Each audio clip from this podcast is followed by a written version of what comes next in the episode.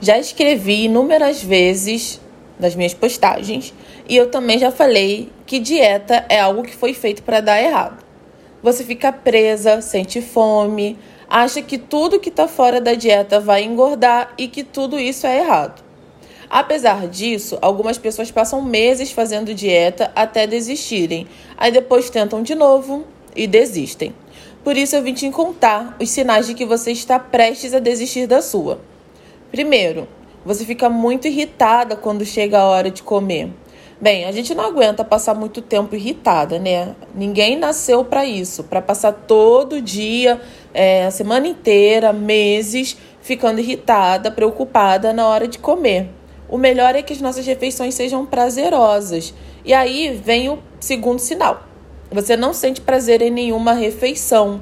Se você não sente prazer na hora de comer, é muito provável que daqui a algum tempo você abra mão dessa dieta, porque não vai valer a pena, né, abrir mão do sabor, do prazer, da felicidade de comer para alcançar um objetivo independente de qual seja. Terceiro sinal, você sente muita falta de comer algo que gosta muito, mas essa comida não está na sua dieta. Uma hora você vai comer, né? Isso é fato. E se você passar muito tempo se privando, quando você comer, você vai comer muito mais do que se você comesse um pouquinho todos os dias.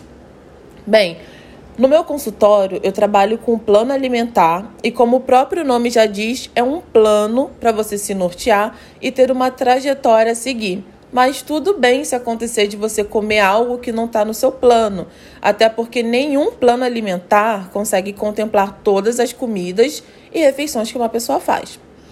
Pode acontecer de você pegar um trânsito e só ter, sei lá, o cara do amendoim, a moça da empadinha, ou de você ir no cinema e querer comer um japinha depois, ou uma pipoca, ou de você tomar um café numa padaria e não ter aveia, por exemplo.